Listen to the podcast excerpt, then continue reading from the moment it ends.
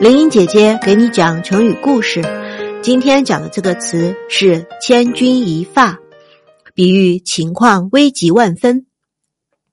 故事说的是西汉时期有个著名的文学家，名叫梅岑，他擅长写词赋。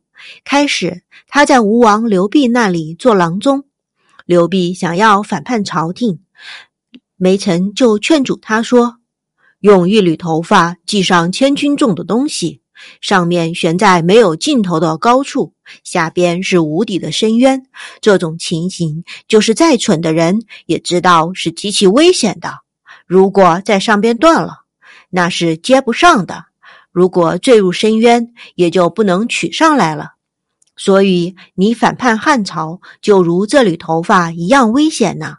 梅城的忠告并没有。得到刘濞的采纳，他只好离开吴国，去梁国做了梁孝王的门客。